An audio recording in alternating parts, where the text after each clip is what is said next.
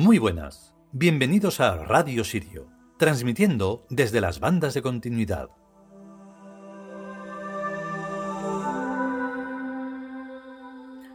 No se me dan nada bien las citas, porque cuando te centras en, los escritos que tienes que hacer, editar, mantener, mm, que estén vivos todo el rato, pues entonces no te estás fijando en lo que escriben los demás que no tiene tampoco mucho sentido, porque el humano piensa en que no hay una continuidad. Tienen una especie de, mm, de lucha en eso. Por una parte sí, porque siempre están pensando en escritores del pasado, pero solo como algo escrito que es simpático y ya está, y como ejemplo de gramática o cosas así, pero de sabiduría no. Todo esto viene a que mm, el escrito, o sea, el, el capítulo de hoy es en plan cachondeo pero completamente en serio. Y hay alguien, no sé si es Robert Shaw o algo de eso, que dice en plan de que todo lo que digo eh, en broma lo digo muy en serio. Bueno, pues esto va de, lo que va. Nosotros también es exactamente lo mismo. Lo que ocurre es que nosotros lo decimos encima de verdad. Y sabemos conscientemente que en algún momento del futuro que sea, será así.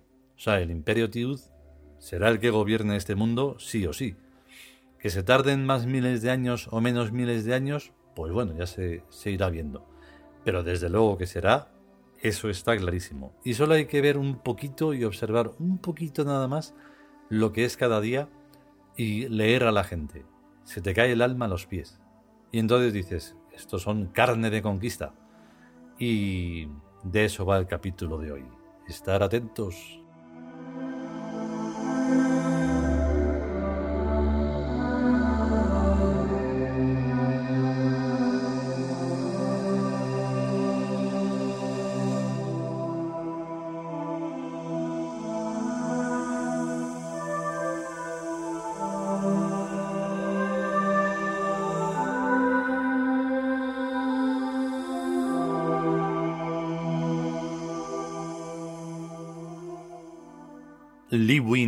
Tus.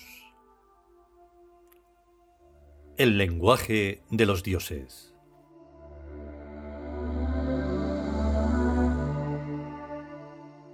XV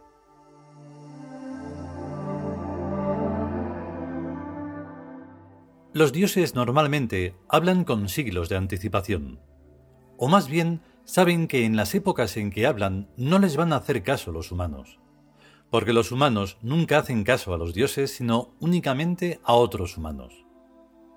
Esta es una regla que no falla nunca. Y por eso conviene revelar ideologías para siglos futuros, y no darles ni la menor importancia a los contemporáneos de los profetas, a menos que algún profeta tenga seguidores que le conquisten al menos una ciudad. Pero esto solo ocurre en casos muy excepcionales, cuando hay intereses tribales de muy poca monta entonces y en todos los casos es necesario matar a los infieles, pues cuantos más infieles se maten será tanto mejor para la religión del profeta en cuestión. También y sobre todo hay que tener muy en cuenta que ninguna religión es mística, sino política, o sea, dinero y poder contante y sonante. Toda religión puede definirse como política mística.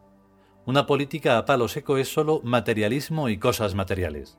Pero una política mística tiene además castigos y premios, para después de morirse la gente, y misterios indemostrables, que cuanto más indemostrables son, tanto más a pies juntillas hay que creerse, so pena de recibir grandes castigos mientras los incrédulos están vivos. Toda religión que no puede castigar a los incrédulos está en fase de decadencia, y pronto terminará por ser aniquilada por la política mística de otra religión que le conquistará su capital, sus palacios y sus territorios. El Vaticano es un Estado político, al que puede declararle la guerra cualquier otro Estado político que profese una política mística, que con unos cuantos paracaidistas puede conquistar, y cambiarle las cruces latinas por cruces ansatas o simplemente por T, que es una cruz latina sin el palo de arriba. La T es la palabra inicial de Tebas. Yo no digo que eso pueda hacerse ahora mismo, pero dejo la idea para que la realice mi amadísimo Gengis Khan en su nueva reencarnación cualquier año de estos, Pues en estos tiempos hay crisis profunda en política, en geopolítica, en economía y en religión. Y es el momento más adecuado en estos dos mil años para aniquilar a los monoteísmos y volver al politeísmo de toda la vida. Más duro de pelar será el maometismo, porque es más joven y está en su edad media. Pero a bombazos atómicos y privándolo de sus ulemas y jefes, los actualmente musulmanes integristas serán los más fuertes e invencibles guerreros del imperio de los dioses. No hay más dioses que los dioses de Kon Salah y Kir Fénix es su profeta y su reencarnación viviente. Y cantando esto millones de veces cada día por radio y televisión, Genghis Khan y los demás dioses vivientes lo tienen chupao y fácil.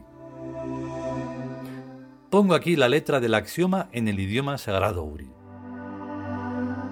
Pudotus tus cons y y fewikir vo lelosi, y bokein poré. Con una musiquilla pegadiza al oído, la cosa queda perfecta. Jesucristo no tuvo tanta cara, por lo cual tardó tres siglos y pico en hacerse dueño del imperio romano. Mahoma tardó un poco menos, porque se lió a sablazos y alfanjazos desde el mismo principio. Pero con los armamentos que existen ahora, en cuestión de meses, todo el planeta se vuelve tebano. Ya lo veréis. El comer y el rascar, todo es empezar. En estos asuntos no se trata tanto de las ideas, sino de las ideas respaldadas por la fuerza. Las ideas también sirven, y se desarrollan después. La reencarnación, la justicia de premios y castigos a vivos y a reencarnados, el amor a las personas y a los seres de la naturaleza, el culto a Cons y a sus dioses, la oración y poco más.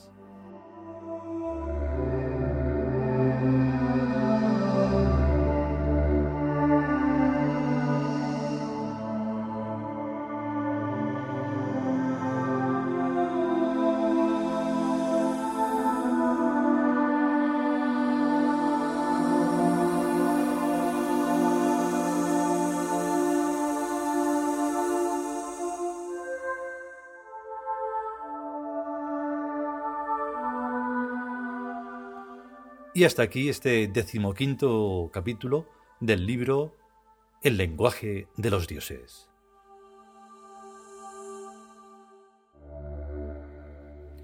Últimamente he descubierto, eh, con este lío de, del virus asqueroso este, un país que me está admirando.